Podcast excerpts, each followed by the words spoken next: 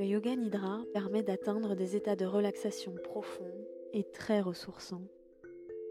C'est un voyage intérieur entre les états de rêve et de méditation. Pour vous préparer à recevoir cette pratique sans effort, il suffit de vous allonger le plus confortablement possible et de vous laisser guider. Aidez-moi à financer ce podcast indépendant en devenant contributeur, contributrice sur Patreon. En échange, vous accéderez à des épisodes supplémentaires chaque mois et à des contenus exclusifs. Rendez-vous sur patreon.com slash atelier la canopée. Un immense merci aux nouveaux contributeurs Laurence, 34 merveilles, Valérie, Carole, Estelle, Clara Moto, Catherine Istacé, Caroline Berthaud de Marly, Xavier Calins, Laurie, Valérie Voca, Anne Milan, Jasmine, Clem, Julia Delver, Michel Pierre, Hélène et Xavier Lapendry. Et maintenant, bienvenue en vous-même et bonne séance. On a parlé de la relaxation profonde, donc on a compris pourquoi euh, le, yoga nidra pouvait être utilisé pour se relaxer profondément, pour faire euh, voilà des, voyages un peu en état modifié de conscience. Maintenant, il y a beaucoup de personnes qui l'utilisent pour le sommeil et l'endormissement. Est-ce que tu peux nous, expliquer euh, pourquoi et comment utiliser le yoga nidra à des fins bah, d'endormissement pour les personnes qui sont sensibles aux insomnies ou ce genre de choses? Alors, le yoga nidra, en effet, sert beaucoup pour l'endormissement. Il y, a, beaucoup de gens qui l'utilisent pour s'endormir, parce que déjà, si on traduit nidra en sanskrit, c'est sommeil. Enfin, ça peut être aussi plus large, mais c'est sommeil. Donc c'est le yoga du sommeil. Donc on comprend le lien entre l'endormissement et, cette pratique assez facilement. On l'utilise pour s'endormir parce que justement le cerveau il, atteint des états euh, qui sont similaires à celui du sommeil. Hmm. Donc c'est propice en fait au sommeil. Quand on fait une pratique de yoga nidra, si on fait une heure de pratique, certaines personnes, on, peut avoir tendance à dire que ça équivaut à quatre heures de sommeil. En réalité, pas tout à fait. Mais en tout cas, euh, il y a quand même cet effet où on peut se sentir vraiment reposé grâce à la pratique du yoga nidra. Donc l'utiliser pour s'endormir, c'est une bonne technique parce que on est guidé en fait à suivre le processus naturel du corps et de l'esprit pour aller progressivement dans cet état qu'est le sommeil c'est un guide en fait, ça va, ça va remasteriser un peu le, disque dur interne de comment les étapes à passer pour aller progressivement dans le sommeil. Donc comme on est guidé, parfois c'est plus simple aussi. Mmh. Les pensées, on les, on, les laisse plus facilement de côté parce qu'il y a des indications.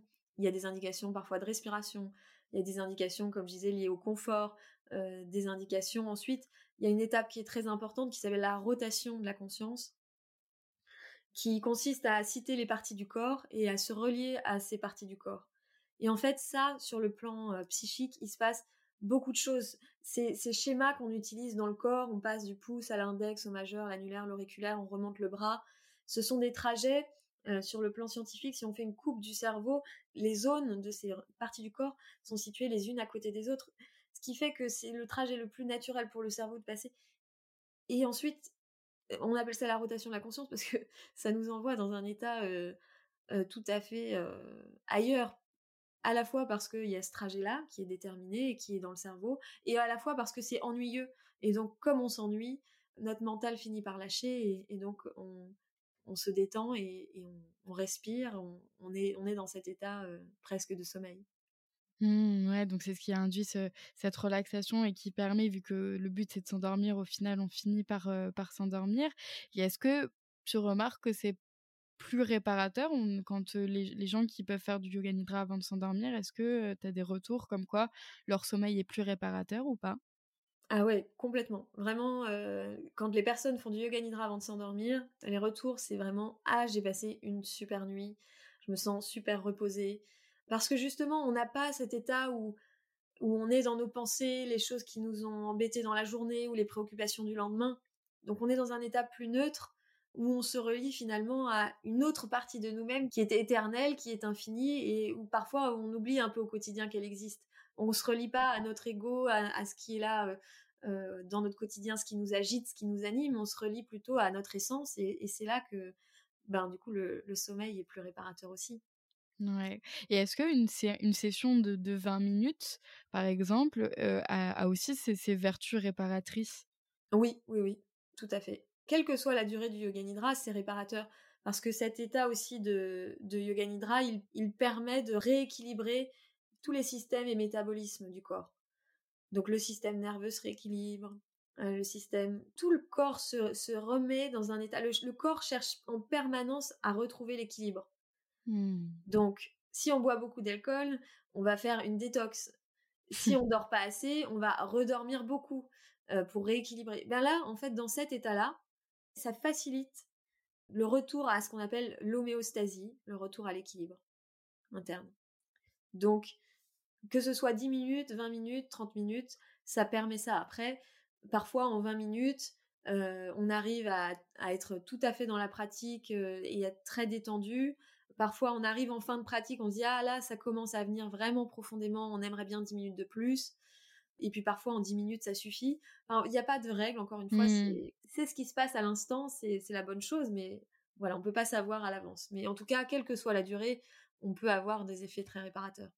Et est-ce que si on est parti loin, il y a des chances, enfin, est-ce qu'il y a des possibilités qu'on soit un peu déphasé au retour et qu'on ait besoin un peu de temps quand même pour revenir? Oui, que... ouais. Ouais. Totalement. C'est 20 minutes de pratique, mais il faut compter peut-être 5-10 minutes de attends, je reviens complètement à moi, quoi. Voilà, donc si c'est le cas, il y a les techniques que je citais tout à l'heure, de sentir une odeur assez forte. Mmh. Par exemple, une huile essentielle assez forte de, je sais pas, de, de lavande ou une huile essentielle si on en a chez soi, de, de manger un truc assez fort aussi, un aliment qui a du mmh. goût ou qui a une saveur particulière, euh, de chanter, de se frotter les mains par exemple, de se masser, ça peut être aussi une bonne manière de revenir dans son corps que de, de réintégrer les limites physiques, le contour physique. euh, et quand c'est le cas, bah, il faut juste prendre le temps en fait. C'est ça qui est important, euh, c'est juste de prendre ce temps-là parce que c'est vrai que si on est dans cet état d'entre-deux, on est un peu planant parfois et donc il faut il faut revenir avant de traverser la route par exemple, c'est important.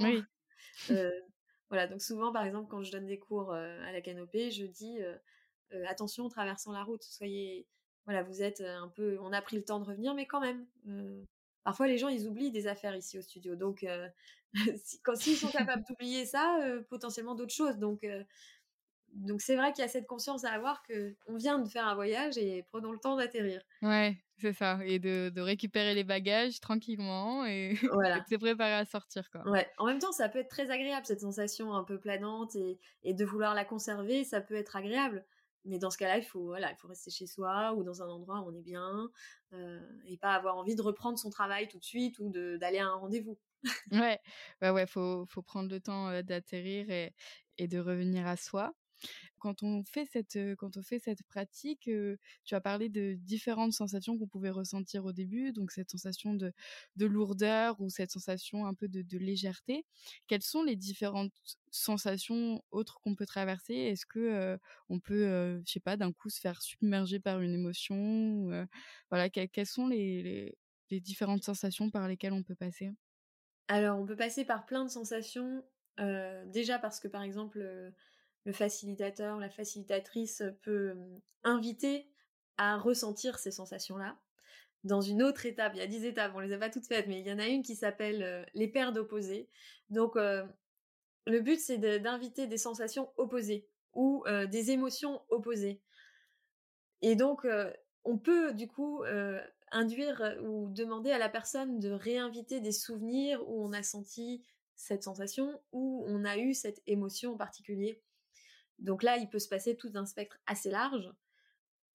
Moi, par exemple, dans le podcast, je me garde quand même d'inviter des émotions trop fortes parce que j'ai pas les personnes en face de moi et qui peut, voilà, si on demande à quelqu'un dans un cadre thérapeutique de ressentir une tristesse puis une joie, ça va parce qu'on est dans un cadre thérapeutique.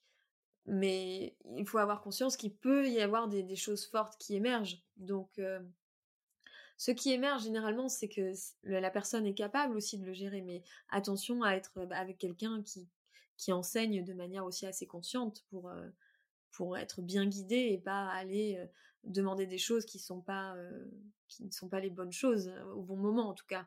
Mmh.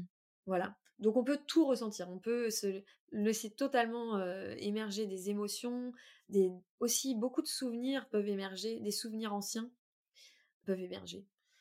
Je me souviens de pratiquer un moment un peu difficile, de un moment un peu difficile de, ma vie avec familialement des, complications j'ai fait une séance de yoga nidra et a émergé dans la séance un souvenir d'enfance où moi je devais avoir, je sais pas, 10 ans. Et un souvenir très précis, là je me dis, ah, ça c'est une clé de lecture pour ce qui est en train de se passer maintenant. Ça peut aussi être très bénéfique dans ce sens. On a mmh. accès à, du coup, comme l'inconscient est remis au premier plan, et il peut laisser émerger des choses, ou des souvenirs, des émotions. On peut aussi l'utiliser par exemple, alors moi je ne le fais pas parce que il faudrait quand même être psy ou être thérapeute, avoir les épaules larges pour bien tenir les personnes. Des, anciens vétérans aux États-Unis, ça s'est fait beaucoup d'utiliser le yoga nidra de façon thérapeutique pour les anciens vétérans, pour les vétérans et les personnes qui ont vécu des épisodes traumatiques pendant la guerre, d'inviter carrément à revivre des, des moments traumatiques, mais de les revivre du coup sans les ressentis qui vont avec et du coup de permettre à ces personnes-là de traiter ces souvenirs sans la douleur ou l'émotion qui va avec. Ok. Donc ça, c'est une application possible du yoga nidra pour des, des personnes qui veulent se former, qui sont psychiatres, psychologues, dans le soin, dans l'accompagnement. Ouais, donc c'est que au-delà de cet aspect relaxation profonde, endormissement, cet état, vu qu'on est un peu dans d'autres sphères, permet de venir réparer, guérir des, parties de nous qui ont pu être blessées ou, qui, qui, ont besoin en tout cas d'attention. Tout à fait. Ou on peut aussi avoir des moments de où on se sent très proche, par exemple, d'une personne qu'on aime. On a, on peut ressentir beaucoup d'amour aussi dans la pratique voir une personne soit qui est lointaine ou on n'est plus forcément en lien avec elle d'une manière ou d'une autre et avoir cette connexion qui s'établit. Donc il peut se passer vraiment beaucoup de choses puisque c'est dans l'inconscient que ça se passe et que ça, mmh. la pratique permet que ça émerge en fait. Ouais. Ouais, c'est c'est super intéressant le fait qu'il y ait une application aussi thérapeutique au-delà de cet aspect détente pour laquelle on s'en sert, puisque je trouve qu'on n'en entend pas trop parler. Enfin, moi, je sais quand j'ai fait mes recherches au niveau du yoga nidra, c'était beaucoup le sommeil et la détente. On mmh. parlait pas trop de cet aspect thérapeutique. Oui, oui, si, l'aspect thérapeutique est important et dans les formations que qu'on propose, il y a beaucoup de beaucoup de thérapeutes et de de, de personnes qui travaillent dans la santé mentale. Hein. c'est c'est et, et les, les retours sont très positifs. Mmh. Super intéressant, ça peut, ça, on plante des petites graines si jamais ça réveille la curiosité d'autres personnes. Est-ce que tu aurais des exercices à, proposer du coup aux, personnes qui, qui, nous écoutent? On a déjà donné pas mal de clés d'application au niveau du yoga nidra, donc d'être dans un endroit au calme, de se détendre, de revenir dans le corps, de fermer les yeux, etc. Est-ce que voilà, tu aurais d'autres clés un peu comme ça à partager dans, dans la pratique pure et dure du yoga nidra? Alors, on peut faire, par exemple, avant une pratique, un peu de yoga ou des postures, quelques étirements, des pratiques de respiration. Le yoga nidra en soi, c'est juste ce moment où on s'allonge et on, se laisse guider et, on, vit son yoga nidra. On vit cet état entre deux, entre le sommeil et l'éveil. Mais autour, je dirais, c'est plus autour où il y a plein de choses qui peuvent se passer. Mmh. Dans l'avant et dans l'après. Dans l'après, on peut là aussi faire une pratique respiratoire, on peut faire une pratique de chant, on peut ramener aussi quelques étirements pour se remettre dans le corps. C'est plus dans l'avant et l'après qu'on peut ramener et être inventif aussi sur comment amener. C'est vrai que par exemple le cours que je donne qui s'appelle Yin Yoga et Yoga Nidra, donc les deux pratiques à la suite, ça fonctionne très bien comme il y a le Yin Yoga avant qui est une pratique extrêmement détendante où le but c'est de relâcher les tissus, de relâcher le corps par les postures, eh bien, les personnes, elles arrivent dans le yoga nidra, c'est, elles sont déjà prêtes en fait. Le corps est déjà mmh. prêt. Il y a eu cette pratique avant, donc ça facilite l'entrée, ce qui fait qu'on peut faire un quart d'heure de yoga nidra. Les personnes tout de suite, elles sont, elles sont, elles sont prêtes à rentrer dans cet état d'entre deux. Ouais, bah d'ailleurs, dans ton podcast, tu proposes un exercice. Enfin, juste avant de commencer, par exemple, tu proposes aux gens de se masser les pieds. Ouais. Alors, pour s'endormir, si le but c'est de pratiquer le yoga nidra pour s'endormir, c'est bien de mettre en place des rituels. Et donc, par exemple, en Ayurveda, on, va indiquer aux personnes de se masser les pieds pour s'endormir parce qu'il y a tous les circuits d'énergie dans le corps et les méridiens, les, centres d'énergie se terminent aussi dans les pieds. Donc, si on se masse les pieds, on vient détendre aussi tout le corps assez rapidement. Donc, se masser les pieds, par exemple, avec sans huile ou avec de l'huile si on en a, ça peut être un super bon rituel parce que là, ça, ça, relaxe le corps déjà en amont. Après, ça peut être aussi, je propose parfois de pareil, de sentir une huile essentielle ou, de, de boire. On peut boire aussi toujours là une tisane qui aide à s'endormir. Enfin bon, il y a plein de choses qu'on peut faire pour se préparer à rentrer dans, cette, dans cet état. Mmh, et pour toi, cette ritualisation, c'est ce qui va permettre à chaque fois que dès qu'on va commencer à se masser les pieds, peut-être le corps, il va se dire, OK, là, c'est le moment de me détendre. Il y a tel et tel facteur qui me l'indique, j'ai pris ce thé-là. Bah, c'est vrai que le rituel, c'est hyper important et peut-être que dans notre société, on, on, perd un peu cette notion de rituel parce que la routine, c'est moins sexy. mais, mais finalement, le rituel a, a, vraiment du bon, en fait.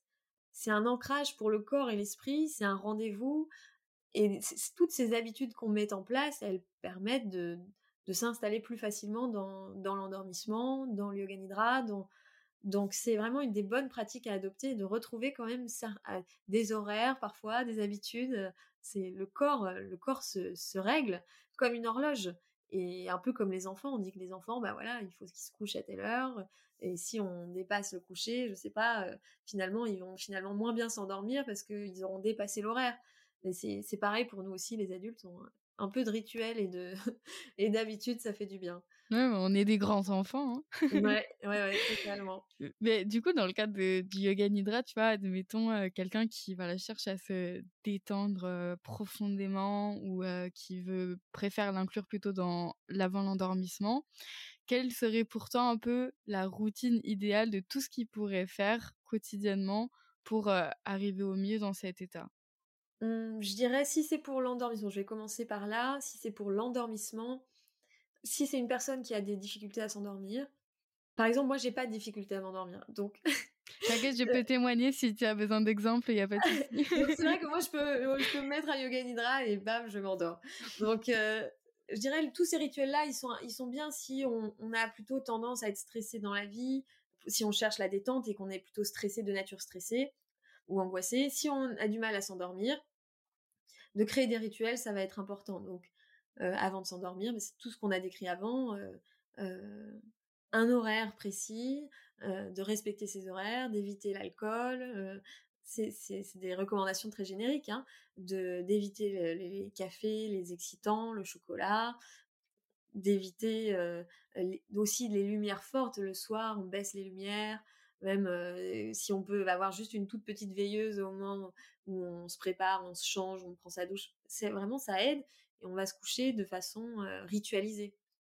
Mmh. si c'est pour la détente, on peut aussi choisir un horaire de pratique, notamment si on est en période de stress intense ou une période très difficile, je sais pas, un burn-out, on se choisit un horaire de pratique. C'est important parce que là aussi, ça va créer une routine, ça crée un cadre sécurisant. Et mmh. on peut aussi pratiquer toujours avec la même pratique. On peut pratiquer une année, deux ans avec le même audio de Yoga Nidra et ce sera un vrai ancrage. On, connaît parfaitement tout ce qui est raconté dans le Yoga Nidra et donc ben voilà notre esprit sait, notre corps sait et donc on se met dans l'état très facilement. Après à chacun de trouver ses, propres rituels. Mais c'est peut-être voilà dans l'horaire et dans toutes ces petites habitudes qu'on peut mettre en place, de sentir une odeur agréable, de se mettre euh, d'allumer un peu d'encens, euh, je sais pas moi y a plein de choses qu'on peut, qu'on peut faire. Oui, après, il faut être inventif en fonction de ce qui nous fait du bien à nous. Ouais. Mais encore une fois, tout cet aspect préparation, finalement, j'ai l'impression qu'elle a toute son importance dans le yoga nidra, quoi. Ouais, ouais. Bah, d'autant plus si vous pratiquez à la maison ou si les personnes pratiquent à la maison, c'est important de créer ce sas aussi avec.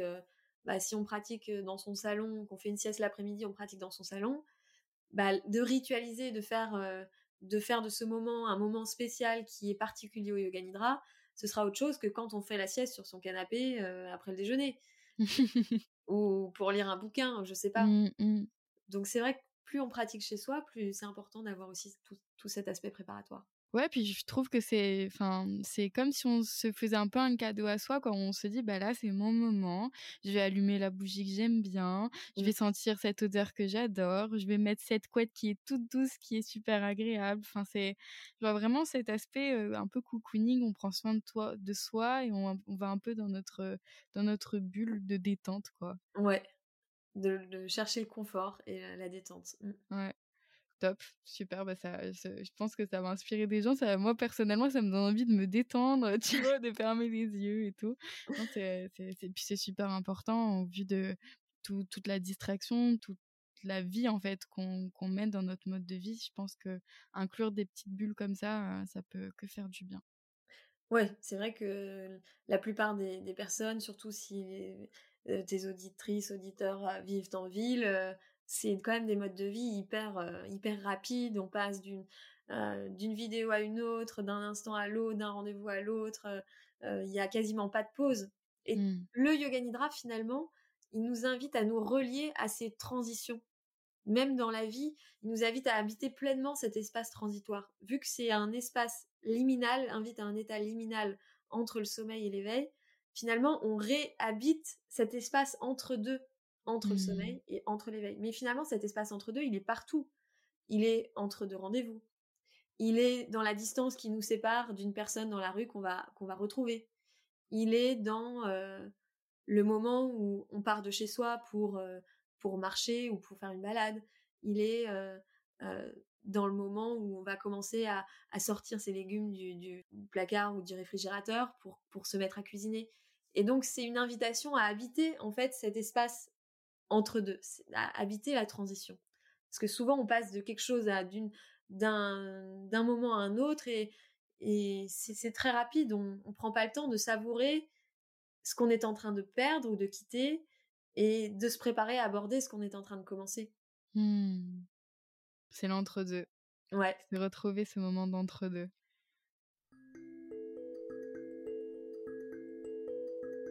Merci d'avoir écouté cet épisode. Si le podcast vous plaît, mettez-lui des étoiles et des commentaires sur votre application. Pour m'aider à financer le podcast, rendez-vous sur patreon.com slash atelier la canopée. Et pour aller plus loin, j'organise des formations et des retraites de yoga. Retrouvez tous les détails sur atelierlacanopée.com. À bientôt.